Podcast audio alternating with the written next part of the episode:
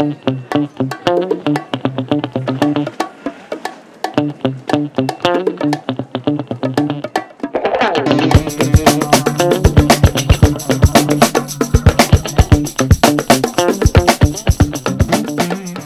la hora de plantear un episodio como este, la primera parada se convierte en la investigación. ¿De qué habla la gente cuando le pides que nombre películas que les aporten calma? Regreso al futuro, Harry Potter, Los Goonies, La Princesa Prometida. Preparando listas de películas que cumpliesen la premisa de este episodio, hemos encontrado muchas referencias a este tipo de contenido y que es un común denominador que estas películas sean un culto a las épocas en las que los millennials podíamos sentir menos angustia y que además nos puedan transportar a las emociones de esos momentos. ¿Es la nostalgia el opio de nuestra generación? No os preocupéis, esto no es otra arenga contra el pasado y contra nuestros happy places personales, sino un prólogo para aclarar que en este episodio vamos a ir un poco más allá de lo que hemos encontrado en su preparación. Hablaremos de esas películas en las que ves reflejadas tus inseguridades sin que parezca una película de adolescentes, en las que ves reflejadas tus angustias sin sentirte en un programa de Antena 3, en la que la vida es tan real y cruda como aburrida y con una trascendencia que nunca llegará a los estudios de Marvel. Hablamos de esas películas en las que se exploran esos sentimientos que nos tambalean para quitarnos el miedo a ellos y que llegue la tan buscada calma. Comenzamos. Bueno, Ana, ¿qué tal? ¿Cómo estás? ¿Qué tal esta semana? Pues nada, aquí viendo películas que me producen calma, así que muy relax. bueno, ¿has ido al cine últimamente? Sí, eh, he ido al festival, bueno, a la Semana Fantástica del Terror de San Sebastián, la 32 creo que era, y estuve en el teatro principal de Donosti, que nunca había estado, la verdad, no, no fui a ningún teatro de Donosti, es mi primerita vez, y fui a ver Bell, de Osoda, creo que lo dije Osoda. Sí, sí, sí, Mamoru Osoda. Sí. Bien? sí. Vale, bien. bueno, pues eso, que mm, he visto la película, que yo tenía muchísimas ganas, porque bueno, eh, para los que no lo sepan, es el director de El Niño y la Bestia, que hablamos creo que en el segundo capítulo de este podcast de él, de esa película. Correcto. Nos gustó muchísimo a Ángel y a mí. Y luego posteriormente hablamos de una película del anterior, que es Wolf Children, que también la comentamos bastante y que nos gustó muchísimo también. Y bueno, pues la última película de él es. Eh, bueno, es un director anime. Bueno, yo eh, no sé, tú estás más puesto en el anime, Ángel. Em, yo leí por ahí, antes de ir a ver la película, de que eh, Osoda había sido el director del castillo ambulante de Estudio Ghibli. Pero sí, algo así leí. No sé si. No estaría en producción, pero el director no es. No, no, pero que parece ser que lo echaron o algo así. No, yo pensé que estarías enterado de esto. Bueno, yo leí el otro día un artículo, no sé si a lo mejor hablaba en plan fantástico, me lo creí, que ya sabes que en eso soy un poco que no tal, pero sí, explicaba que, mm, que el tema del castillo volando de la película hacía referencia un poco a eso, ¿no? A que eh, como que el, proyecto del castillo ambulante se le hizo demasiado grande y al final lo hizo otro director. Y que eh, la referencia de Bell ¿no? y del chico era eh, pues como una especie de remake o una especie de bueno, pues referencia al clásico de La Bella y la Bestia, ¿no? Que eso yo creo que todo el mundo lo vio súper claro. Pero el, el tema del castillo ambulante, la verdad, me llamó la atención y luego cuando vi el castillo me, me Estuvo de que en, o sea, el, estaba justo ahora buscándolo mientras estabas hablando, perdona, y, y estaba para realización. Sí. Y que fue rechazado. Eso, eso. Entonces como que tenía la espinita ahí clavada y esta película eh, hacía un poco referencia a eso, ¿no? Y mm, bueno, pues entonces no estaba tan desencaminada. bueno, pues em, a mí, a ver, ya os hablaremos más de ella porque ahora Ángel va a ir a verla, creo que vas a ir a Santiago, ¿no, Ángel?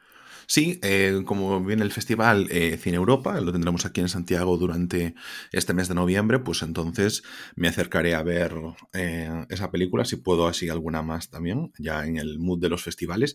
La verdad, oye, que nunca íbamos por festivales y, oye, pues todo el de San Sebastián ahora, yo me fui al de Viena, ahora a ver si pillo este de Cine Europa y bueno, y todos los que podamos pillar, porque la verdad que sí, sí, os recomendamos encarecidamente encarecidamente que, que vayáis a festivales, aunque no seáis muy cinéfilos ni nada, pero se respira un ambiente muy agradable es lo, que siempre lo, más, lo que más destaca. Saber, obviamente, que te ponen películas que aún no están estrenadas en cine o películas que no se van a estrenar en cines.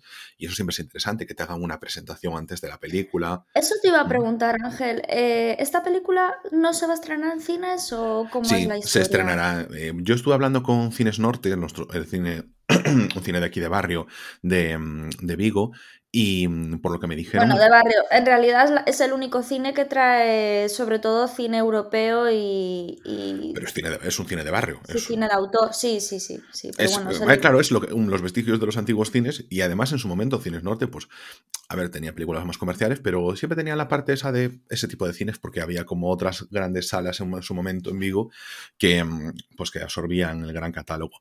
Y en cambio, ellos siempre quedaron ahí relegados y encontraron después un nicho centrándose mucho más en ese cine de autor y yo hablando con ellos, mm, pues me dijeron que, eh, que era probable que ellos la trajesen. Supongo que por diciembre, a lo mejor por enero, que la puedan traer. Más que nada cuando se en los circuitos comerciales de salas. Pero bueno, no sé. Eh, ellos suelen traer ese tipo de películas, tienen muy buena relación, por ejemplo, con Selectavisión, que también les manda materiales para sorteos y cosas así. Y en cine de animes, mm, donde los puedes encontrar, porque salvo producciones como la última película de Dragon Ball, o como por ejemplo, em, no sé, My Hero Academy, o algunos animes así de más renombre que puedan llegar a otras salas mm, y enfocados siempre a un público infantil, aunque la película no lo sea, pues solo los puedes encontrar en Cines Norte. Sí, a ver, em, a mí yo he hecho mucho de menos esos cines, la verdad. Ahora que estoy en, pues cerquita de Donosti, me imagino que volveré a, ya, ya no he tardado ni una semana en ir a un festival y aprovechar un poco que estoy aquí cerquita pero los cines norte siempre serán los cines norte. bueno, eso que os iba a decir, mm, yo creo que en cuanto Ángel vaya a verla, podríamos hacer un especial de un especial o simplemente eh, hablar de, de, la película, porque la verdad es que tiene mucha chicha. Eh, voy a anticipar y con esto no te quiero, bueno, no, porque Ángel no, no le modificas la opinión de una peli solamente por una opinión.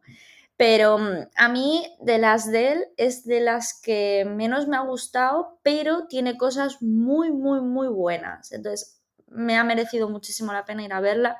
Pero sí que es cierto que veo puntos un poquito mal lo que hablábamos un poco Ángel y yo del tema de las dos tramas de Almodóvar, ¿no? Como que no llega a encajar de todo bien, pero... En la película de Paralelas. Exacto. Pues con Bell me ha pasado un poquito lo mismo y espero, bueno, espero a que la veas y ya la comentaremos entre los dos porque, bueno, eh, el cine de, de, Osoda siempre tiene, siempre merece la pena comentar y siempre tiene muchísima filosofía alrededor de lo que es la madurez, de la niñez, de los traumas y de todo lo relacionado con la formación ¿no? de, la persona, el crecimiento y, todo eso. Eso es un poco realmente la temática, como decías tú, de, que habíamos comentado en su momento, tanto El Niño de la Bestia como en Wolf Children, dos películas que pueden entrar perfectamente en la categoría de películas que nos aportan cierta calma. A mí, por ejemplo, eh, a ti yo sé que es El Niño y la Bestia te había gustado mucho por esa parte. Me marcó, me marcó. Hmm. Sí, porque Wolf Children es demasiado fuerte, me refiero. Wolf Children al final te llega al centro de, todo, ¿no? De, a mí me, me removió por dentro muchísimo. Sin embargo, El Niño y la Bestia te remueve, pero no llega a ser ese no quiero decir drama, porque Wolf Children tampoco es un drama, pero que te, tiene siempre con esa sonrisilla, ¿sabes? Esa calma, esa, me lo estoy pasando bien, es una peli tan dulce, tan riquiña, que, que, mola. Y sin embargo, Wolf Children sí que es cierto que sentí que era demasiado, ¿no? Esta Belle, por ejemplo, tiene momentos también de demasiado, de uff. Más como Para... Sí, exactamente. A mí, sin embargo, eh, aunque el, Niño y la Bestia, eh, que fue la primera que vi de, Osoda, eh, me transmitía la cosa esa de...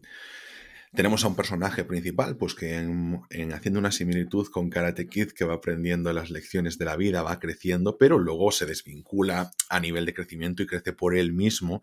Y mm, tú ahí ves un poco eso, como, como decía un poquito en el editorial, el tema de las inseguridades, de la identidad, sobre todo es un tema de la identidad bastante recurrente a veces en estas películas en los que nos podamos encontrar a personajes que están como desubicados y esa sensación de estar desubicado, de tener miedos, de tener angustias, es normalmente este punto de partida en estas películas en las que se va poco a poco resolviendo, si es que se tiene que resolver, porque muchas veces, como siempre decimos, los problemas no se resuelven, no tienen un comienzo y un final, bueno, suelen tener un comienzo, pero no tienen un final claro.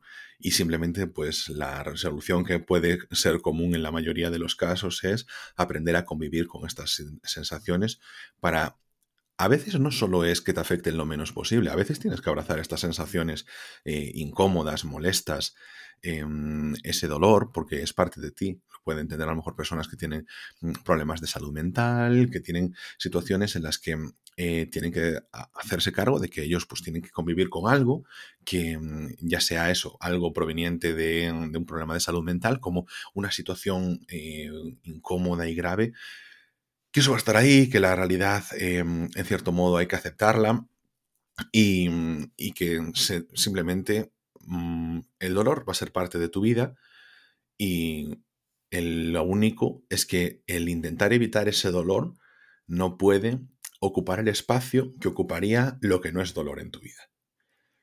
Claro, es un poquito lo que dice, ahora que hablas del tema de problemas eh, de salud mental, es un poco lo que dice la película, por ejemplo, Loco por ella, la española, que creo que la había mencionado por aquí en este, en este podcast. Sí, porque sale a mi amigo Álvaro Cervantes. Pero precisamente la protagonista es lo que dice. No, no, le dice, llega un momento que dice el protagonista, tú no entiendes que yo no me voy a curar, que voy a tener que convivir con esto toda mi vida. Deja de pensar que me voy a curar y que voy a ser una persona normal, entre comillas. Yo soy así y voy a tener que aprender a convivir con ello. Y muchas veces somos muy duros con nosotros mismos y con los demás, pensando que hay que ser de determinada manera. Es que lo que dices tú muy bien, muchas veces hay que abrazar estos sentimientos y aprender a convivir con ellos. Y no por eso eres un desgraciado, ¿no? Es que yo creo que es la madurez precisamente lo que, lo que te hace darte cuenta de estas cosas y, precisamente son las películas de, este director las que hablan muchísimo de eso, ¿no? Hmm. De que de las inseguridades, de, no creerte a ti mismo. En la película de Osoda de World Children, mm, y esto va a ser algo recurrente en las películas que yo mencione, muchas de ellas, está el hecho de marcharse. Bueno, evidentemente la madre de los niños lobo tiene que marcharse de la ciudad, pues porque tiene unos niños que, son lobos y entonces pues como que canta un poco y necesita estar en un sitio más alejado en el que, bueno, pues que puedan estar aparte, pero encuentra la calma en... Mm, en salir un poquito de esa rutina del círculo de la ciudad, que la ciudad puede ser beneficiosa en tanto en cuanto si es una ciudad grande puede hacerte convertirte en una persona anónima que te diluyes entre todas las masas y que te puedes incluso encontrar a gente a lo mejor afín a ti, pero por otro lado puede ser muy agobiante por su ritmo, por eh, que ahí también se eh, juegan mucho los condicionantes sociales, lo que pasa que eh, segmentados, es decir, tú tienes a lo mejor un gran condicionante social en un pueblo, no vamos aquí a idealizar los pueblos, que es una dinámica que afecta a todo el pueblo de por sí, pero muchas veces en las ciudades hay como pequeños subgrupos donde esos condicionamientos también te afectan en función del círculo donde tú te muevas, pues te puedes sentir de una forma u otra. Y y te obligan a actuar de una forma u otra. Y en cambio, en, esta película, pues nos muestra cómo la persona pues, se marcha muy lejos. La madre se marcha en una casa ya incluso alejada un poco de la, del propio pueblo. Y, ahí nos presentan esa escena, o sea, esas escenas de, oye, pues la casa medio derruida, que ella tiene que reparar. Em, y yo creo que eso, eh, en cierto modo, tras la pérdida de su marido, de, del lobo, pues em, siente, bueno, no, no, su marido, no se llegaron a casar, vamos a ser eh, concretos, pero siente como esa parte de eh, salir de un duelo, que muchas veces tampoco es solo la pérdida de una persona, sino también sí, una pérdida, pero no tiene por ser una muerte, quería decir. En este caso, ella pues pasa por reconstruir su casa, por empezar unas rutinas, en este caso en el campo, por eh, intentar eh, pues llevar a sus hijos a pasear como si fueran lobos y eh, aprender a dejarlos libres, a dejarles que se enfrenten a ellos mismos, a sus miedos y, no estar 100% encima de ellos. Entonces, esa parte de liberación, bueno, liberación de curación en ella misma, de intentar atender a su entorno, para intentar tener cosas que funcionen bien después de desestructurarse tanto, le permite a ella empezar a abrirse camino por sí misma. Y joder, en ese tipo de películas hay una cosa que a mí me gusta mucho, que también es lo que decía que se iba a repetir mucho, que es esa plasmación del campo, de la naturaleza, sin ser una cosa de idealizar por completo, porque muchas veces nos muestran eso, casas que están derruidas, como la película que comentaremos hoy, que están, que, no se han cuidado, pero que tienen eh, mucho que ver también con, creo que es una simbología también, en cierto modo, de cómo está eh, la situación de las personas. Que a veces, de hecho, cuando vemos avanzar en esas películas, eh, vemos cómo se arregla, pero muchas veces son parches, eh, muchas veces son arreglos que no quedan totalmente estéticos, porque también lo que nos quieren transmitir a veces estas películas, donde se trata también el tema de la salud mental, es que tú nunca te vas a arreglar para parecer eh, el modelo de la televisión que tú tienes en mente y la forma de ser idealizada que tienes, bueno, pues desde pequeño, ese hombre alfa, esa mujer alfa, esa persona que mm, exitosa y que siempre se nos intenta vender y que se hacen tantos cursos de coaching para llegar a ser esas personas, ni, ni nada por el estilo. O sea, tienes que a veces que abrazar eh, la mediocridad, no por ser simplemente mm, y el eh, fracaso. Y el fracaso. No, no por ser derrotista, nada por el estilo, ni por querer conformarse con poco. Pero ni siquiera voy a decir que es una cuestión de probabilidades, es una cuestión de, de intentar abrazar la felicidad. Hace mm, esta semana, eh, este fin de semana, creo que había publicado una carta que se había hecho bastante famosa en el país sobre una madre que decía que su hija, que quería ser segundo violín, no quería ser solista, no quería ah, ser... sí, sí, que lo vi, sí viste? y me, parece, mm, me parecía que estaba muy acorde con realmente el episodio que estábamos trabajando hoy, porque mm, en ese sentimiento a veces está, está, está bueno, está ese sentimiento realmente, sí que parezco a Rajoy ahora hablando, pero bueno, eh, porque me vino ahora a la cabeza, no, en serio. Pero bueno, no sé, mm, yo eh, antes en editorial eh, hacía un poquito de separación entre lo que son los happy places, ¿no? Con las películas que te aportan calma, porque yo, eh, pensándolo, hay una película, por ejemplo, que siempre te digo, ah, es que esta película me relaja mucho, pero tal vez sea más un happy place, que es la de Locos por el Surf. siempre hablo de ella. Sí, sí, sí. Es una película que me pongo, a ver, que sí, que me aporta calma, es un relax total. Yo me la pongo y realmente desconecto. Pero volvemos otra vez, el tema de desconectar, la naturaleza, yo creo que siempre va vinculado con esa parte. Al final es un falso documental de animación sobre unos pingüinos que, hacen surf. Entonces, eh, no es que tenga... Eh, no es porque sean, porque sean pingüinos, no puedan trasladarse en sentimientos, que las películas de animación son todas así, pero bueno, es como que lo que me mantiene yo creo que es ese sentimiento de estar apartados del mundo, de esas rutinas, estar en otra forma de vida, porque al final lo que nos agobia es eso, todos los días ir al trabajo, todos los días la responsabilidad de las interacciones sociales y que las otras personas también las tienen y aún por encima van a ritmos distintos al nuestro. Entonces, como que tú tienes que además jugar con poder adaptarte y encajar todos los engranajes. Ana, tú de películas que has estado pensando, ¿cuáles son? Sí, a mí, mm. yo siempre te digo que a mí una de las películas que más me hacen sentir calma y reconciliarte contigo mismo un poco. Es, es que es una tontería de película, pero a mí me encanta, es francesa. Es la adaptación de una novela. Eh, se llama Juntos Nada Más, es francesa, está protagonizada por Audrey Tatou y Guillaume Canet y el marido de Marion Cotillard, que Guillaume Canet también es un director francés bastante reconocido.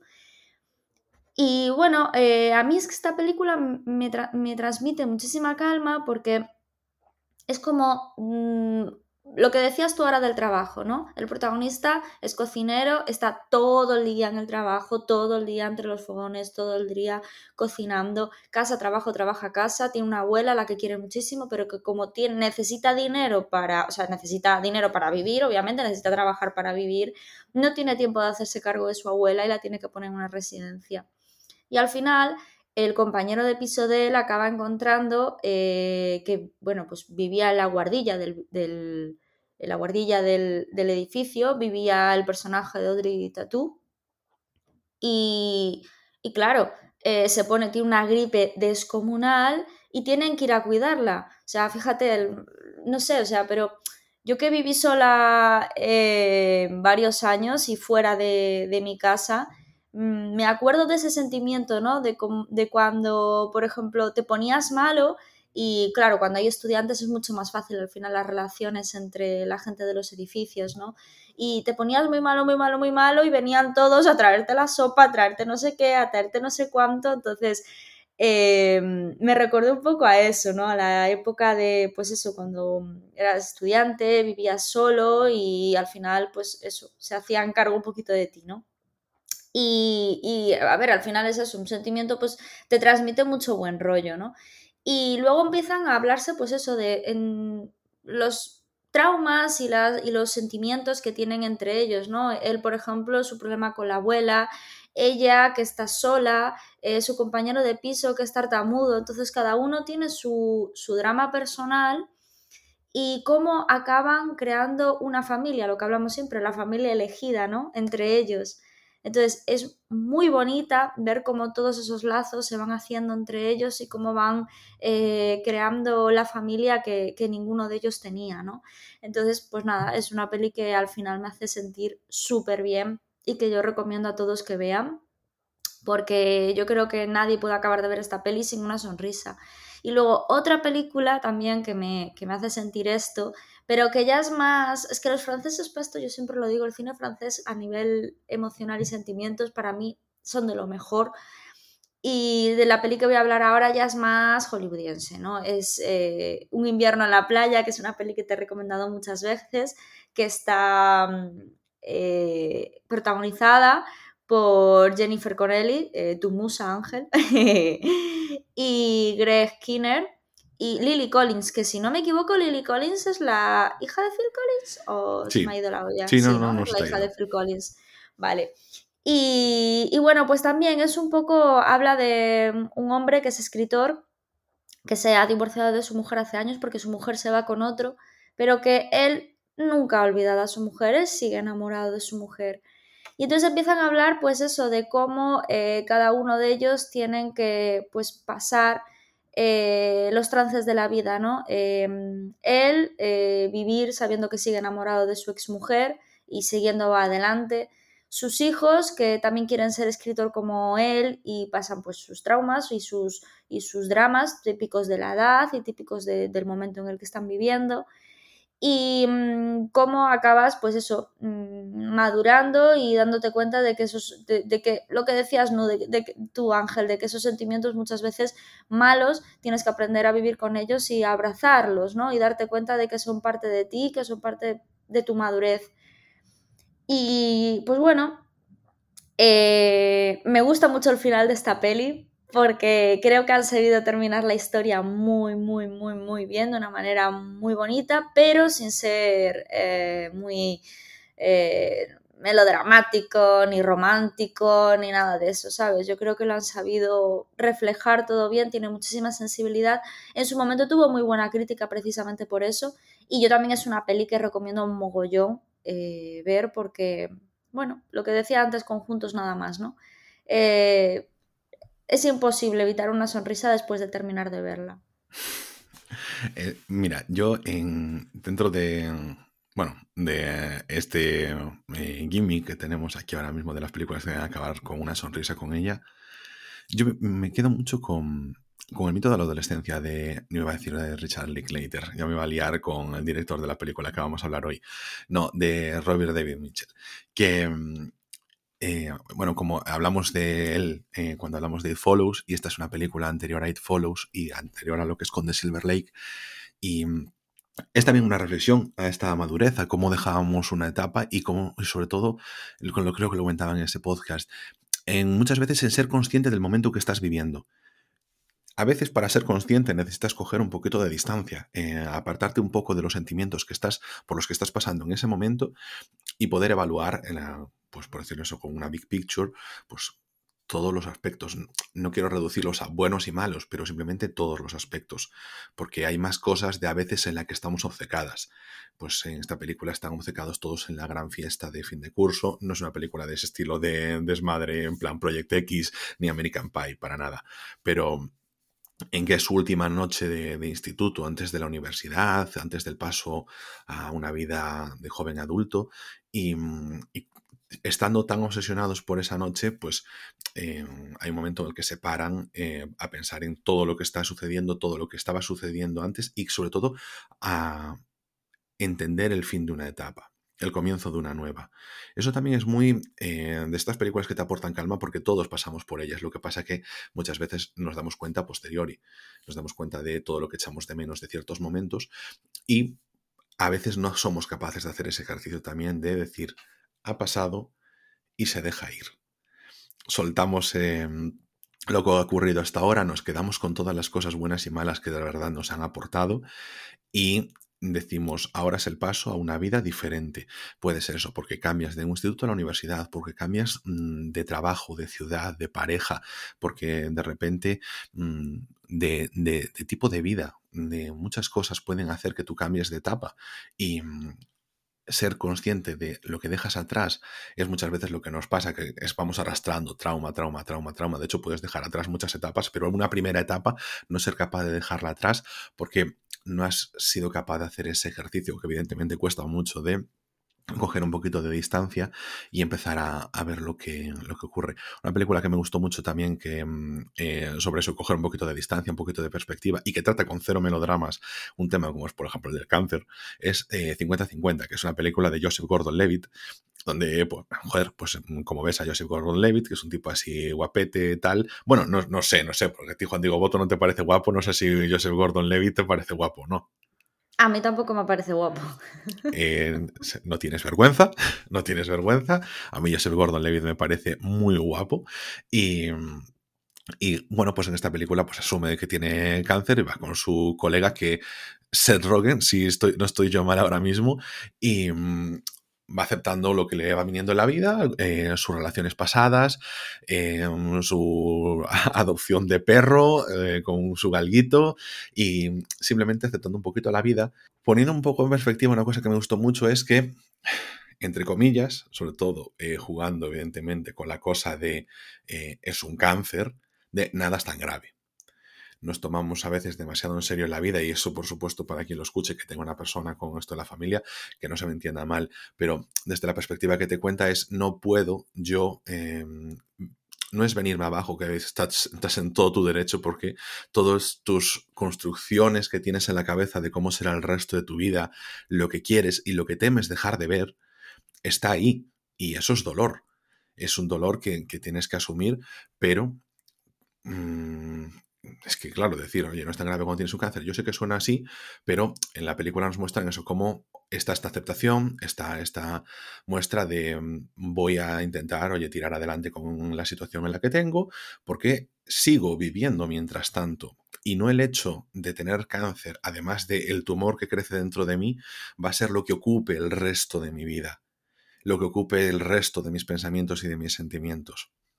Entonces, cómo poder salir hacia adelante en esta situación, que no es o superar ni las enfermedades, ni un discurso de luchar contra la enfermedad, esas cosas belicosas que a veces nos hacemos para automotivarnos con el tema que se dice en los medios de comunicación que quedan Pero yo creo que también eso, eh, cuando hablamos de esas cosas, yo creo que hay que tener un poco de cuidado, no por el hecho de la enfermedad, pero yo lo que sí creo es que muchas veces la, la los percances o una enfermedad o mismamente la pandemia, te hace clic la cabeza, yo creo que nos ha pasado todo y dices, ostras, es que estoy, no estoy viviendo en realidad, estoy con el piloto automático y no estoy viviendo, pero tienes la opción de paralizar ese, piloto automático, ¿no?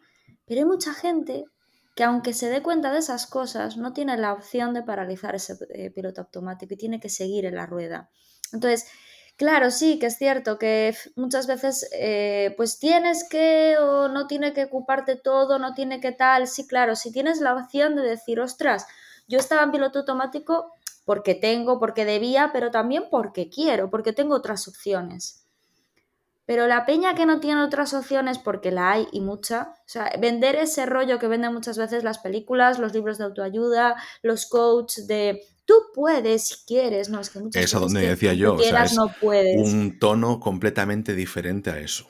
No va por ahí para nada, claro. No, no, no, no me refería a eso, pero sí que es cierto que, hmm. ¿sabes? Lo, me parece algo fundamental, a pesar de estar viendo estas películas, que siempre pues ves a gente que se supera o que sale de los problemas. Yo creo que no, creo que no estamos hablando precisamente de este tipo de películas, no estamos hablando de una película odiada por nosotros dos en busca de la felicidad de Will Smith. No, no, no, no, no. No, pero aún así, eh, aún así, o sea, yo creo que hay mucha peña que aunque quiera y aunque tal, no tiene las posibilidades ni las circunstancias eh, para salir de, los hoyos, ¿sabes? Que muchas veces te, hacen ver como que estás metido en un hoyo y es 100%, tú si quieres, pero que no tiene nada que ver la persona. No, ya, ya, ya, ya, pero bueno, quería, quería, quería, comentar eso. Yo te voy a, yo voy a comentar ahora dos películas que se lo comenté a Anso ayer por teléfono, que, bueno, preparando el podcast. Em, que yo creo que, bueno, yo creo que esta película marcó un antes y un después en, eh, en, este tipo de películas que aparte trata un poco de eso, de un viaje, que es lo que hace que cambie todo, ¿no? Lo que, lo que hablabas tú antes, Ángel, de que a veces el moverte, el irte, es como que es el punto de inflexión de decir, ostra, que hay un mundo ahí fuera por descubrir, como dice el anuncio de Ikea. Entonces, em, yo voy a hablar de, de Pequeña Miss Sunshine, porque bueno, esta película Ángel no la ha visto, pero mm, yo me comprometo a, ver 900 de una vez y que Ángel vea Pequeña Miss Sunshine. Y los Goonies, que te falta también. Y... Pero vamos a ver, eh, yo no quiero que te comprometas a ver 900, yo no quiero que lo hagas porque la vas a ver por obligación y no puede ser. Esa película hay que estar muy concienciado no, para que me apetece. No, no, que a mí sí que me apetece, Jope. Pero eso, em, es una película que marcó, yo creo, un antes y un después, porque, bueno, eh, básicamente eh, tuvo cuatro nominaciones a los Oscar y se llevó dos Oscar. Uno eh, como actor, que se lo llevó em, Alan Arkin, y otro como mejor guion original. Claro, estamos hablando de que es una película satírica, de comedia, eh, de drama familiar, road movie, o sea, e, es una película que terminas de verlas y dices, Dios, qué riquiña, o sea, qué riquiña. Básicamente es que una de las niñas... Eh, es un poco pues lo que hablábamos Ángel y yo antes del tema de, de que quiere ser la, la, bueno, de que te quieres parecer a la persona esta exitosa que ves en las redes sociales o ves en la televisión y que tú quieres ser como ella, ¿no? Entonces, una de las niñas de la familia que, bueno, pues la típica con gafas, gordita, que no, básicamente no es eh, la estrella del instituto, ¿no? Pues quiere presentarse a un concurso de belleza que se llama Pequeña Miss Sunshine. Entonces, la familia eh, se va toda en furgoneta para eh, dirigirse a, este concurso, ¿no? Y durante ese viaje pasan un montón de cosas, ¿no? Pero al final con lo que te quedas es qué peli, qué peli más riquiña. Eh, decir que los directores, eh, que son Jonathan Dayton y, y Valerie Farris, también son, son los que dirigen Ruby Sparks, que esta sí que la viste Ángel y aparte creo que te gustó mucho, si no me equivoco. Sí, estuvo bien. Sí, y bueno, mm, yo creo que marcó eso, una época de decir no solamente los dramas, ni solamente las películas eh, de grandes presupuestos, con grandes efectos especiales, pueden llegar a, a, los premios y pueden llegar al corazón de la gente, porque es una película que es de 2006, estamos en 2021 y sigue con una nota de 7,6 en Film Affinity, que no es algo tan común.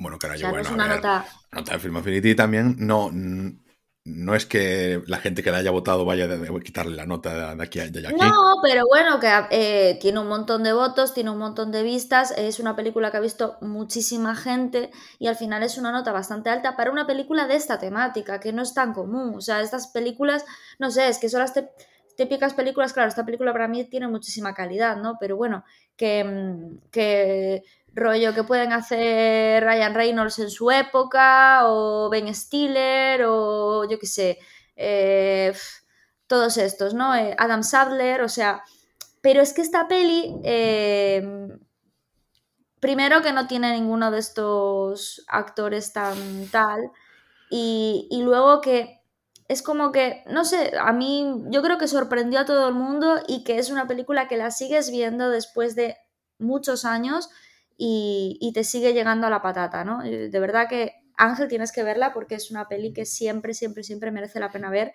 por eso, que parece que no pasa el tiempo. Y luego otra película, que también voy a hablar de ella, es Juno, que bueno, que es de esta cuando Elliot Page era casi un adolescente. Elliot. Elliot Page, sí.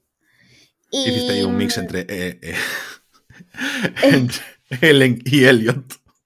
Ah, puede ser que, que me he liado. Claro, es que ahora eh, tiene nombre de chico, es cierto.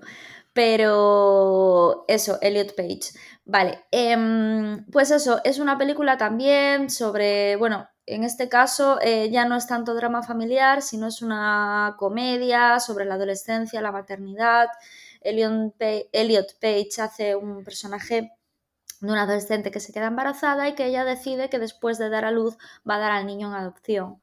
Y bueno, pues durante la película pasa por todos los sentimientos ¿no? relacionados con eso y también con la, con la relación con, con el que el, que sería, el, o sea, el que es el padre de su hijo, ¿no? De, cómo va progresando eso y, bueno, mm, a mí me llegó muchísimo también porque tratan un tema bastante complicado y lo tratan con muchísimo gusto y muchísima delicadeza. Yo creo que lo que le hacen es quitarle mucha, mucho eh, hierro al asunto. Sí, sí, sí, sí, sí, sí. Es, eh, em, es, un poco lo que podría ser, es una película en, en, otro tipo de temáticas, en la que pues es el drama de la muchacha que se queda embarazada siendo adolescente y entonces pues que si aborto que si no aborto, decido tenerlo y todo lo que le sucede y es que los padres, los, a los padres adoptivos y es que la relación... No, y se trata con una normalidad que muchas veces es lo que, bueno, transmitimos en, esta, en este episodio en diferentes vicisitudes de la vida que a lo mejor estamos muy acostumbrados a que la forma de tratarlo sea un drama, que la gente se sorprenda cuando te los cuentes, que, oye, pues que, que se preocupen muchísimo y muchas veces en exceso. Y que, sea el cuchicheo del pueblo, de la ciudad. Y que muchas veces la forma que tengamos de verlo en las propias películas, que son dramatizaciones, hacen que nosotros en nuestra vida lo veamos como algo mucho, mucho, mucho más grave de lo que es una vez más. O sea, creo que estas películas lo que nos hacen es ponernos un poquito más en situación. No es porque tú, las condiciones materiales de tu vida teniendo un bebé no cambien sustancialmente, pero la humanidad ha tenido hijos toda la vida. Quiero decir, o sea, son unos programas que han sido repetidos una y otra vez. No es, no es que a ti te haya tocado la gorda, hablando de embarazadas ni nada por el estilo, porque oye, no a lo mejor no es plato de buen gusto, o si lo es, eh, puedes considerarlo un drama o no serlo, pero realmente, si lo pones en su justa medida, no lo es. Evidentemente, tiene sus consecuencias. Esas consecuencias están ahí no van a cambiar y no es como si de repente eh, cayese el meteorito, no hace falta tampoco que sea el mayor drama del mundo para que evidentemente no te afecte, no decimos eso, que no te tenga que afectar, pero creo que estas películas lo que te hacen es, eh, vale, las consecuencias negativas y positivas van a estar ahí exactamente igual, déjame apreciarlas, de verdad. Relativizar un poco. Sí, mm. Sí, déjame, sí, relativizar, o sea, ponerla en su justa medida todo. Y a veces una pequeña cosa la hacemos demasiado grande y ocupa, lo que decía antes, ocupa el espacio de, de, de llegar a perderte momentos bonitos por estar demasiado preocupado con, con, ese drama, porque el drama muchas veces no se va a ir. como decíamos antes, no es una cuestión de coach, pero bueno. Otra peli que a mí me gustó, y pasando del nacimiento... No, Espera un momentito, que, que, quería terminar diciendo que el director de Juno también es el director de películas que, bueno, merece la pena de ver por eso, por guion inteligente, por, por sensibilidad. Son Gracias por fumar, que no hemos hablado de esa peli, pero la verdad es que es una peli que a mí y a Ángel nos había gustado mucho en su momento. Y también de Tali, que de esa sí que hemos hablado, la de Charlize Theron, hmm. que también trata sobre la maternidad. Entonces, bueno, eh, lo comentamos porque son dos películas que merecen mucho la pena ver. También fumar, van otro rollo, también advertir, o sea, es otro... Sí, pero bueno, hmm. Eh, digo que es el director al final que hace, al viendo la filmografía, que creo que hace películas que realmente merecen la pena de ver, ¿no? Mm. Eh, y luego Up in the Air, que yo creo que la había visto, eh, hablan bastante bien de ella, yo no me acuerdo mucho, pero... Yo, yo también, pero por ejemplo estábamos, yo la estaba valorando para otro programa que estábamos preparando, pero creo que... Mm, creo que no, creo que es una película más saltable realmente. Pero bueno, eso que ah, son, supongo que habrá gente que incluso esa película le produzca calma, ¿eh? también te digo, porque tenía, tiene sus cosas, también es verdad. Bueno, igual no es tan saltable. Igual estoy aquí reculando en, en directo. Eh, no sé, pero me refiero que tiene una filmografía bastante con películas que, oye, merece la pena quizás dedicarle un rato, un rato porque, porque bueno, suele tener unos guiones bastante inteligentes y unas películas de, no sé, que llegan, ¿no? Y, y bueno, pues eso.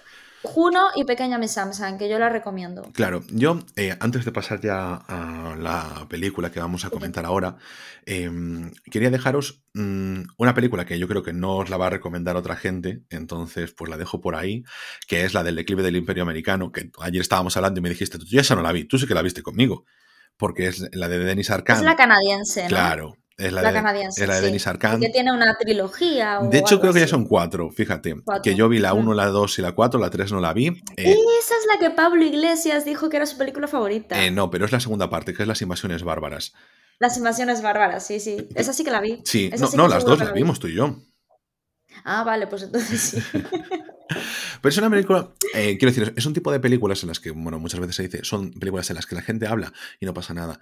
Son muchas veces la reflexión, eh, como en otras películas estamos hablando sobre esa parte interior de uno mismo, está sobre una parte exterior de cómo el entorno, cómo eh, la política nos afecta, cómo la cultura nos afecta, cómo encontramos, em, cómo se interrelaciona con nosotros. Pues cada forma de políticas públicas y de situaciones em, mundiales eh, que ocurren para ponernos un poquito también en nuestro lugar en el mundo y ser consciente que a veces no somos nosotros en nuestra única realidad que tenemos a dos palmos de distancia y cómo estamos relacionados con el mundo. Simplemente es una conversación entre amigos, entre esa familia que tú eliges, donde evidentemente pues también tienen temas personales, tú tienen sus roces amorosos, tienen además esa vida de eh, canadienses bohemios eh, y de intelectuales de la eh, caviar, pero creo que merece mucho la pena tanto la primera como la segunda. La, cuarta que la he visto, bueno, está bien, pero sobre todo si quieres defraudar porque te enseña muchas cosas de cómo sacar el dinero en efectivo al extranjero, pero al margen de eso, Creo que estas dos primeras películas son además pequeñas joyitas que te las puedes poner, va súper, súper, súper engrasada y te las tragas por completo, como por ejemplo también en este mismo estilo La Última Cena, una de las películas de Cameron Díaz que más me gustan, en las que eh, un grupo de amigos también de la Gauche Caviar estudiantes de universidad eh, deciden que, bueno, la mejor forma a lo mejor de cambiar el mundo es eh, matar a los conservadores, eh, invitándoles a cenar cada noche en una especie de cena de los idiotas. Y bueno, una comedia también que me parece muy, muy divertida. Y yo quería acabar antes de empezar con la película. eh, con una. hablando sobre una película también que yo creo que todo el mundo la ha visto, ha salido en todas las sobremesas de Antena 3 du- y de la primera durante un millón de años y mm, que tiene dos grandes eh, de interpretación eh, al frente, un gran dúo que yo de verdad no, nunca me esperaba que, si me dicen qué dos pondrías en pantalla, no esperaba que encojasen también, que son Brad Pitt y Anthony Hopkins, en Conoces a Joe Black. Es una película que creo que a veces puede, o sea, a veces peca de simplista, y aún así que creo que transmite un tono muy, muy, muy reposante sobre el tema ese de la muerte, de cómo se, bueno, pues el personaje de Anthony Hopkins se va a morir y Joe Black es la muerte y está ahí presente en sus últimos días de vida. Y mm, cómo el, tengo que cerrar mis asuntos. Es tengo una que- película muy original y aparte que te remueve mucho, ¿eh? Sí. Yo tengo que volver a verla. Sí, a mí me encanta porque, bueno, por supuesto, tienes a Anthony Hopkins con su verbo encendido y tienes ahí unos diálogos un poco pedantes en muchas ocasiones, pero que creo que en ese momento encaja muy bien porque al final es eso, un hombre enfrentándose a su muerte, a la persona que lo va a matar y que al mismo tiempo, eh, bueno, pues mete un poquito de salseo, pues teniendo esa relación. Sí, con era su la hija de él, ¿no? Sí. Que estaba enamorada de, de la muerte. ¿no? Correcto. Entonces, mm, no sé, creo que es una película que, o sea, el drama que plantea con la tranquilidad que transmite merece mucho la pena. Y ahora sí vamos con la película, no sin antes decirle a Ana que si ella quiere ver Novecento, pues que me parece muy bien, pero la película que tendría que ver cuando comience el verano es Call Me By Your Name, otra película que no hay nada que me transmita más calma que los veranos, que los veranos tranquilos, en los que no se hace nada, esos que te recuerdan, como decía en el editorial, a esos momentos en los que no tenías preocupaciones, que eras un niño y que solo se escuchaba a las cigarras, estabas en la hierba, cerca de un río, cerca de una playa, y no sucede nada, porque muchas veces ese tiempo de desconectar, que queremos hacer planes, vacaciones, queremos organizar cosas, eventos, quedadas, es una forma de llenar algo que no necesita ser llenado, porque el aburrirse y el pasar el tiempo también es una forma de descansar. Y ahora, sin más, nos pasamos a hablar de la película que nos trae esta semana, que es ¿Dónde estás, Bernadette? Ana, tú la viste, me encomendaste eh, a mí a verla y háblanos un poquito de ella. A ver, es una película que yo ya había hablado de ella en este podcast, pero que bueno, que como era de las más recientes que, que teníamos con esta temática, decidimos hablar un poquito más en profundidad de ella. La tenéis disponible en Amazon Prime todavía, que yo desde que la vi, que yo creo que hace ya un año que la vi, eh, no sabía si seguía, pero sí disponible en Amazon Prime. Y es una película de 2019 que yo la verdad, mm, yo ya tengo comentado que Amazon Prime te, llevas una sorpresa, lo comentamos también en el capítulo de HBO Max, te llevas una sorpresa porque tienen películas muy recientes, o sea, que parece que está ahí en plan, sabes, que tienes Netflix, tienes HBO, tienes Disney, pero que Amazon a mí me sorprende muchísimas veces por eso, porque tiene pelis muy recientes en su, en su cartelera y en su programación. Entonces, pues bueno, haciendo zapping, eh, encontré esto, esta joya, que yo no sabía, yo no sabía que era de Richard Linklater, creo que lo he dicho bien. Pero mm, eh, bueno, a mí me llamó la atención sobre todo la portada, porque no sé, me pareció original y que vi que era Kate Blanchett, que al final Kate Blanchett, pues bueno, eh, siguiendo la vieja usanza, te fijas un poco en la portada y, en la actriz o en el actor, ¿no? Y dije, va, venga, eh, me la pongo. El caso es que, bueno, es una película que a mí me llega muchísimo, que a mí me remueve muchísimo. trata sobre mm, sobre problemas eh, mentales, ¿no? De, pues, la salud mental, de cómo muchas veces eh, estás a la deriva, eh, eres consciente pero no eres capaz de hacer nada, tu familia es consciente pero tampoco es capaz de hacer nada, no sabe cómo tiene que, tratar el tema, no sabe cómo te tiene que hablar. Y, Siendo comedia, perdón. Exactamente. sí, porque es que esta mujer Sí, esta mujer al final, eh, voy a contar un poquito la trama, esta mujer es una antigua arquitecta famosa, muy famosa, o sea, de lo mejorcito de arquitectura eh, en el mundo, ¿no? consiguió meterse consiguió meterse entre, pues eso, un mundo bastante de, hombres, como la gran mayoría, por desgracia, y consiguió ganarse su sitio, consiguió una de las becas más reputadas del país, eh, siendo muy joven, y, y era muy famosa ¿no? dentro del mundo, pero bueno, pasa una serie de, cosas en su vida, eh, se casa con un eh, ingeniero que trabaja para Microsoft y mm, que por cierto me llama mucho la atención, esto ya lo hablaremos después, ¿no? La cantidad de veces que se repite Microsoft en la película. Me recordó a los becarios con Owen Wilson cuando todo el rato se repetía que estaban en Google, ¿no? Bueno, pues esto es un poco igual, pero esto ya lo hablaremos cuando analicemos un poco la peli.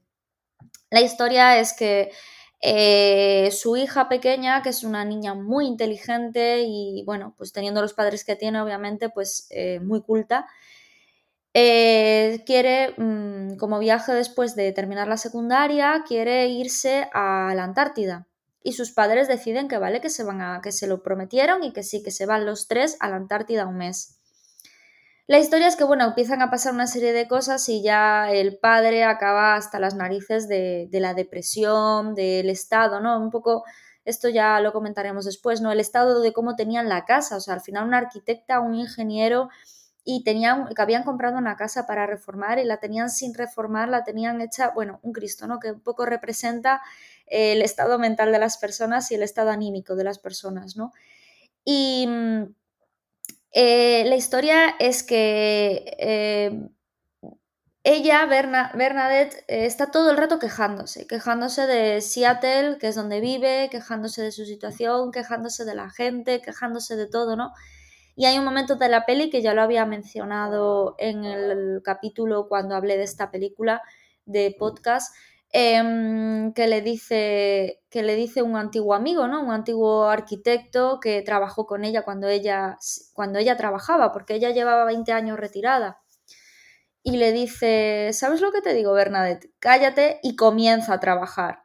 Entonces eso es como que enciende una mecha en, ella eso y, bueno, eh, eh, que su marido ya nota que ya no tiene paciencia con ella, ¿no? Y decide ponerse a trabajar. Pero bueno, esto es el final de la película y no se puede contar, ¿no? Pero ella decide eh, volver a,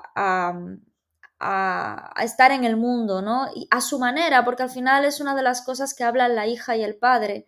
Eh, hay una conversación que tienen entre ellos que me encanta, que es cuando eh, dice ella, es que le dice la hija, es que tú no entiendes a mamá. Es que mamá, porque claro, ella era una artista, o sea, no era simplemente una arquitecta, ni es una ingeniera sin más, era una artista y su manera de relacionarse con el mundo era a través de su arte.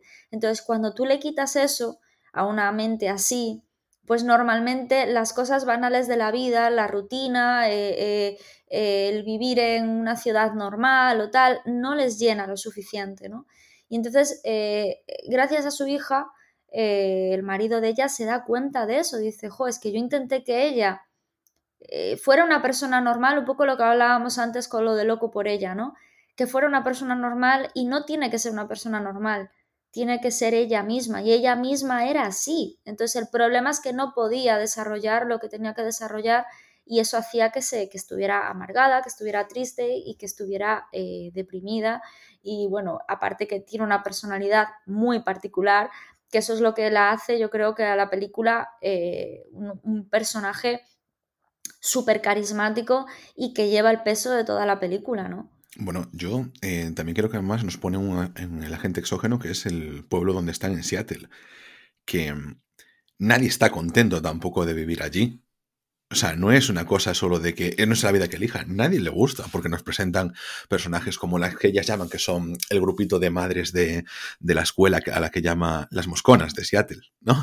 Y eh, cuando entras un poquito a sus vidas, ves que tampoco están contentas, porque mm, la principal eh, cabecilla de ese grupo no está contenta con su vida, tiene problemas, es simplemente todo apariencia, como nos podríamos a lo mejor encontrar en, yo que sé, en Big Little Lies, a lo mejor es un pueblo así un poquito más parecido a eso. Y, o por ejemplo, la amiga de esta es que están, eh, desde el principio se muestra siempre como te pone malas caras cuando hace los comentarios la abeja reina, em, como tampoco está contenta con lo que sucede, viven del chismorreo, pero realmente no a son A mí me gusta más cuando dices, en vez de abeja reina, cuando dices la jefa de las animadoras.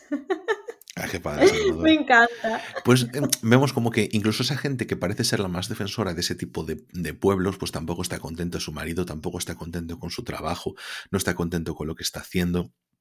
Nadie lo está. Entonces, es como, yo creo que la película ahí mostraba mucho como ataduras sociales que no has elegido, porque en cierto modo te lo dice ella, no tenía interés en ir allí, pero bueno, pues que al final que se quedó, porque shit happens, ¿sabes?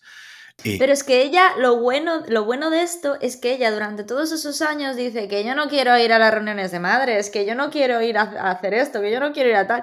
Y hay un momento de, eh, que van en el coche, que yo no sé si te das cuenta, madre, hija, y le dice, mamá, ¿puedo ir a casa de no sé quién? Y le dice, mm, estarán sus padres. Y tú piensas que es porque, claro, porque que estén los padres, ¿no? Dice, estarán sus padres y le dice la niña no, dice, ah, entonces si no están sus padres, entonces te dejo ir. es como, es una mujer muy, em, que su hija es muy disciplinada, es muy estudiosa, es muy tal, pero es que es súper anti todo lo social, ¿no? Anti... Em, ella en este caso nos demuestra que es antisocial, que ella prefiere eh, siempre que haya, bueno, prefiero no relacionarse con gente, poder comprar las cosas con internet, no tener que ir físicamente a los sitios, no tener que hablar, se encuentra a lo mejor alguna admiradora de su trabajo anterior como arquitecta y no quiere entablar conversación con ella, no quiere más que poder, la única gente con la que se siente cómoda es con su familia, con su hija, mejor dicho, porque con su marido sienten ese distanciamiento que ya en una propia terapia que inicia el marido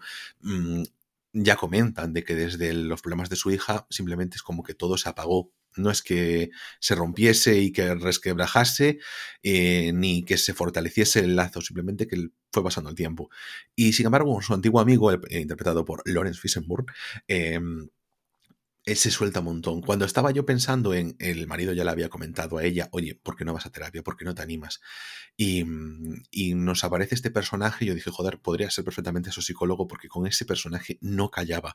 Su antiguo amigo, que es al final quien la conectaba a ella con, su vida pasada, con su vida que le gustaba, su vida en Los Ángeles, en la que podía ser una arquitecta, en la que podía diseñar, en la que mm, podía sentirse, bueno, dar un poquito de rienda suelta a lo, no voy a decir solo a su creatividad, pero a lo que es ella en esencia, a, una, a, su personalidad, sí, ya está, no su creatividad, su personalidad, que al final es... Mm, lo que nosotros podríamos considerar ser neurótico, pero no lo es, es, mm, porque está focalizado. Entonces, cuando una persona es neurótica y está focalizado, pues lo convertimos en un artista excéntrico.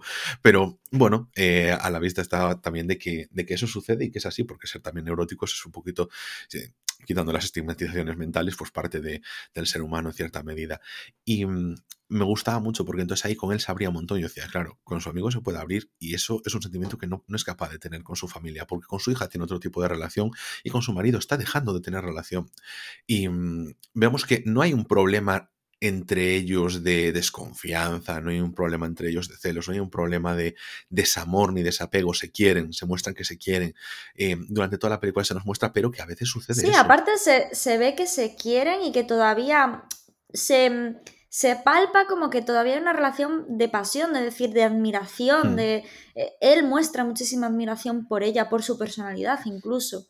Lo que pasa que, bueno, yo creo que al final eh, él está en un trabajo muchísimo, aparte se, se, demuestra que él es adicto al trabajo y él está como mucho más metido en esa rueda y que llega un momento en que dice, jo, es que, ¿por qué no eres normal? Y eso es precisamente lo que ella no va a ser hmm. nunca, ¿no? y la niña lo sabía y precisamente lo que le gustaba de su madre es que no era una madre normal, era su madre y ya está.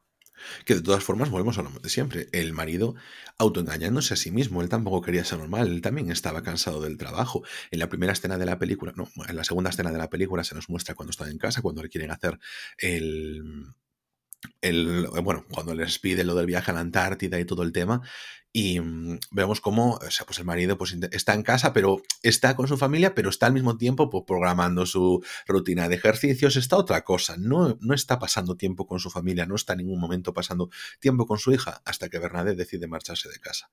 No hay ningún momento en el que el marido esté con ella pasando ocio, sin más porque está siempre en, su trabajo, cosa que se le echa en cara en diferentes momentos de la película con buen criterio, obviamente. Sobre todo la niña, sobre todo la niña se lo echa mucho. no, pero porque además porque a Bernadette no le deja, porque siempre le ya se nota que ya se lo echó en cara en otras ocasiones y él ya le dice, y no me vengas con el trabajo. En la, dentro de la, eh, entre comillas, normalidad que quiere instaurar ahí el marido, en este caso, no es en plan, yo quiero que todo sea perfecto, que todo sea normal, pero él simplemente va adentrándose. Es una película que trata esto con bastante normalidad, adentrándose en el mundo. Es que yo pensé, hay un detalle de la peli que yo lo pensé, porque yo decía, la casa la tienen sin reformar. Pero, espera, espera, la tienen hecha. Un un segundito. Es el detalle en el que él contrata como asistente a una de las madres de, la escuela dentro de la empresa. no sabe ni quién es, porque por supuesto, si la madre no ha ido a ninguna reunión de padres, él tampoco. Eso, y es que eh, ahí va, ahí mm. va. Él tampoco, pero es que el tema de la casa, porque tú podrías decir, mira cómo tienen la casa, ¿no? La tienen sin reformar, la tienen el jardín hecho un Cristo, la tienen por dentro que parece que siguen en mudanza y llevan ahí viviendo 20 años, ¿no? Tú te quedas así y, y dices tú, joe, y lo normal es coger y decir, pues, tío, si es que esta mujer, ¿cómo no coge y, hace algo? Luego pensé, joder, ella tendrá sus problemas, se está deprimida, lo que sea, tal y que cual, pero ¿por qué él no lo hace? O sea, ¿qué pasa? ¿Que es 100% problema de la mujer, de, la, de Bernadette? O sea, porque él en todos esos años no cogió y dijo, joder, mi mujer no coge el toro por los cuernos, voy a contratar a un grupo de, de mm, obreros y voy a poner esta casa a punto. Si no lo hace mi mujer, pues lo hará una empresa y ya está. O sea, o me pongo yo los fines de semana o cuando tenga los días libres. O sea, muchas veces, y es lo que acabas de decir tú ahora, ¿no? La madre estaría desconectada de la sociedad, pero por lo menos sabía cuáles eran las madres de, los compañeros de su hija. Él ni eso. Entonces, claro, como yo estoy en casa y tengo mis problemas mentales, se critica más, pero yo no iba por ahí, Yo no iba por ahí. Y estás desconectada. Ya, ya lo sé, pero yo quería comentar eso, ¿no? Porque me pareció muy interesante. Em, porque es un tema que, que afecta muchísimo a las mujeres en general, ¿no? Y que representara eso la película me gustó, me gustó mucho. Yo lo que, a lo que iba es que ella, o sea, él contrata a la, a la mujer de, bueno, a una de las chicas de, del colegio, de las, que, de las madres, y lo que me gustó es que la película em, te plantea la cosa de, em, dice Bernadette, te va a poner contra mí, va a empezar a hablar mal de mí, va a hacer que tú estés en mi contra. Y la película también se ve esa parte, pero me gusta porque no cae en eh, esta es la que está metiendo cizaña, es la causante del problema, eh, pueda generar la cosa de desconfianza de eh, le gusta a ella, fíjate cómo estoy yo, porque creo que en cierto modo sí que lo hay, pero no, no es algo real de, oye, pues ahora viene esta madre, los ve juntos, porque la escena en la que aparecen juntos cuando ella está en la farmacia esperando por su medicación, que van pasando juntos a comer, claro, porque a causa de que si no se conocen de nada porque no va a ninguna reunión, puedes pensar que está saliendo con otra. Y es algo que son capas de intrahistorias que está dejando la película y que simplemente las deja ahí en su pozo. Eso me gustó mucho porque es algo que te sucede también en la vida real, obviamente. Es, tienes esas inseguridades porque tú te sientes mal. Em, la película plantea, ¿verdaderamente está en una depresión o simplemente es que está atrapada? Pues las dos cosas, las dos cosas. Una depresión porque está atrapada. Eh, ella sale de ahí, automáticamente se, sale de la depresión, no, obviamente. Ella en la película pues no llega hacia un final donde empieza a encauzar su vida porque vuelve a encontrar una motivación para, para salir un poquito de, de, eso, lo que ella creía que estaba viviendo. Y su motivación no es coger y, hacer las cosas que hace la gente, es hacer lo que a ella eh, le llena, ¿no? Que muchas veces cuando tenemos a alguien deprimido en casa empezamos a decirle, métete en pilates, métete en natación, métete en no sé qué. Joder, es que eso a mí no me llena o tengo un hijo, pero es que eso no me llena, ¿sabes? O sea, es que muchas veces no es empezar a hacer cosas y más que hace la gente, es empezar a hacer lo que a ti te gusta. Hay otra cosa en la película que me gustó mucho y es que a medida que va pasando la película te van desgranando diferentes traumas. Pero ninguno es en sí el causante de, es evidentemente un cúmulo de cosas. Por ejemplo, el hecho de que ella, antes de tener a su hija, Vi, a Abejita, como la llama, pues que haya tenido cuatro abortos, intentando tener hijos previamente, como ellos se la, ella se lo cuenta a su amigo Lores Fissenburg, porque no me acuerdo el nombre del personaje, será Lores Fissenburg, y em, bueno, no es porque sea naturalidad, no, te lo cuenta con, con el peso que mereces, con su tristeza, pero te da a entender, claro, Ah, ese es el problema de Bernadette. Viene ya muy traumatizada. A partir de ahí te empieza a contar por la parte de, de su marido, porque esto va desgranándose todo poco a poco, eh, cómo ha estado durante tantos años vinculada con su hija, volcándose por la enfermedad del corazón que había tenido. Eh, es una historia de una vida que se va contando sin que eso sea el kit. El kit de la cuestión aquí es la situación eh, de Bernadette, la situación de su familia, no lo que lo ha llevado hasta ahí en todos esos aspectos, sino lo que está viviendo en ese momento. Y entonces a mí me gusta esa metáfora de no estamos hurgando en el pasado, removiéndonos en las causas, de, estamos aquí ahora y cómo vamos a intentar solucionarlo. entonces ese pensamiento presentista me gustó mucho. También, por ejemplo, en otro momento nos hacen alusión de cuando era la arquitecta de éxito, había creado una gran casa y eh, bueno, pues habían decidido en su momento venderla, ganaron mucho dinero con ello, pero quien la había comprado era un arquitecto que era la antítesis de lo que ella hacía y bastante despreciado dentro del mundo de la arquitectura, que lo que hizo fue derribar su gran obra por la que eh, fue tan reconocida. Eso también como un trauma dentro de su punto laboral, nos lo contaron el personal, nos contaron el laboral, y que lo tratan como lo que es un suceso en su vida que le ocasionó eh, desgaste, que le ocasionó, que le minó la moral, la autoestima. Pero em, no, no, como la gran cosa que hace em, que Bernadette esté mal por sí misma, sino que es básicamente en el tema del pueblo donde aflora. Y yo creo que podríamos ya con esto eh, pasar a nuestras recomendaciones y a, y a las cosas que hemos visto, ¿no, Ana? Sí, sí. Perfecto, estaba silenciada, perdón. Nada, pues nada, empieza tú por recomendaciones o por cosas que, hayas visto, o una cosa que hayas visto y otra cosa que te apetezca mucho ir a ver al cine. Vale, yo iba a hablar de Bell y bueno, yo hablé al principio de la película, pero, o sea, al principio del podcast, pero bueno, es la última película de Mamoru Osoda, creo que se llama, y que es el director, como dijimos, de Wolf Children y de mm, y del Niño y la Bestia. Eh, por ahora no está muy disponible en los cines convencionales. No sé si saldrá en los cines convencionales, pero bueno, si tenéis posibilidad de ir a verla, siempre, siempre, siempre merece la pena. Y aparte habla de todas, de muchas de las cosas que estamos hablando aquí, de inseguridades. Son películas que siempre merece la pena ver por el hecho de que te hacen reflexionar y siempre te llega muy adentro, ¿no? Es una película anime eh, porque el director, bueno, está especializado en eso, obviamente.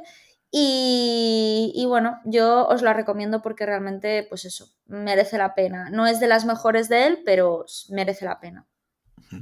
Yo eh, vengo a... Es que voy a traer, madre mía. Qué peliculón. Me encantó ver esta película. Hablo de Dirty Dancing 2. Vamos, increíble. O sea, yo la estaba viendo. Te lo dije, te lo dije. la 1 es una castaña. aquí no puedes venir con un te lo dije porque tuviste la indecencia de hacerme ver Step Up 2, vimos Dirty Dancing 1 y hasta llegar al podcast no me dijiste, ah, Dirty Dancing 2 mola. Sí. Tienes vergüenza y no tienes derecho a reclamar nada. Pero la 1 es malísima. Yo no sé de dónde tiene tanta fama, de verdad. Bueno, yo este tema ya lo hemos hablado en el podcast, pero yo no, nunca lo entendí, la fama de Dirty Dancing 1. Porque Dirty mm. Dancing 2 le da 800.000 vueltas. Dirty Dancing 2 está genial. Es que, bueno, Diego Luna está muy bien. Joder, los bailes están. Joder, te voy a decir una cosa. No es tanto ni los bailes. Bueno, la historia está mucho mejor contada, por supuesto. Pero joder, la alegría que transmite esa película, claro, rodada en Cuba, em, y que todo el mundo se le veía contento genuinamente. O sea, igual luego leo que el rodaje fue un infierno, pero en todo momento yo sentía que la gente como que no está actuando, que está siempre contenta.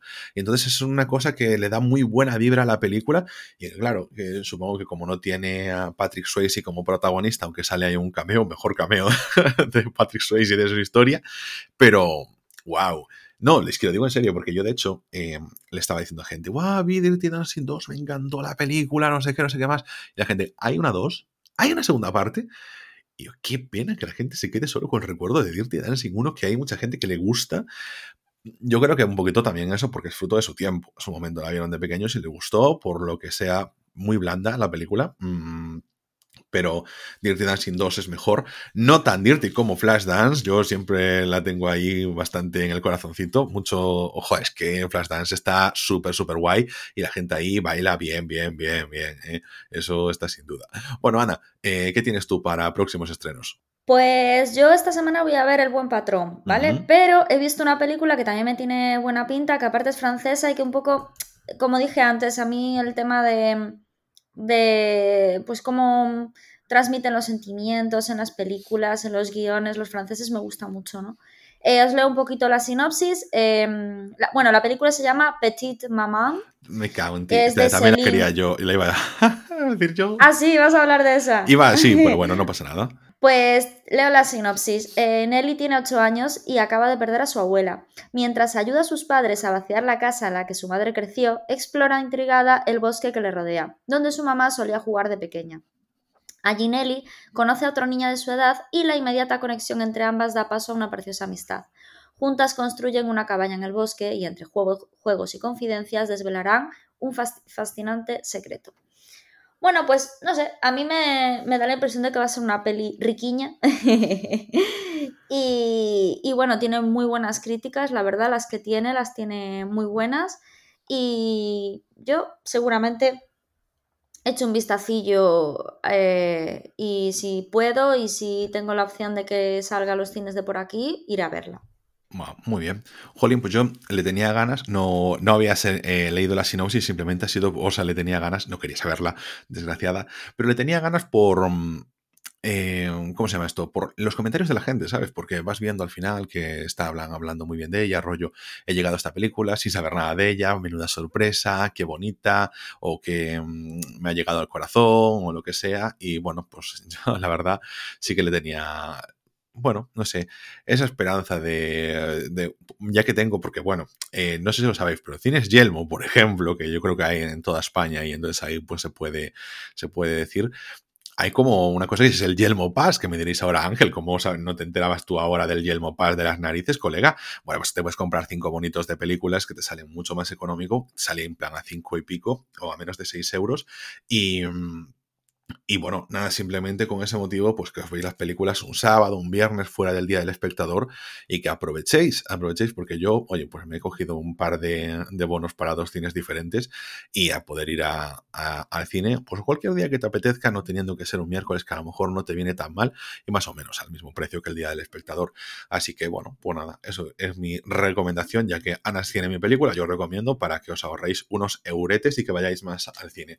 Así que yo creo que con eso esto ya le podemos dar pasaporte al episodio de hoy, aunque podríamos hacerlo un poquito más largo, ¿no, Ana? Podríamos ahora hablar de otra película. No, yo creo que eso lo podemos dejar para la semana que viene. Como sabe que tengo cosas que hacer. ¿eh? Así que nada, con esto terminamos por hoy. Recordad que estamos disponibles en Spotify, en Evox, en Apple, Google y Amazon Podcast y en casi cualquier aplicación de podcast. Y podéis contactar con nosotros en arroba radiospodcast, la nueva cuenta oficial del podcast en Twitter. Y nosotros nos veremos aquí mismo en siete días en Rayos y Retruécanos, el podcast.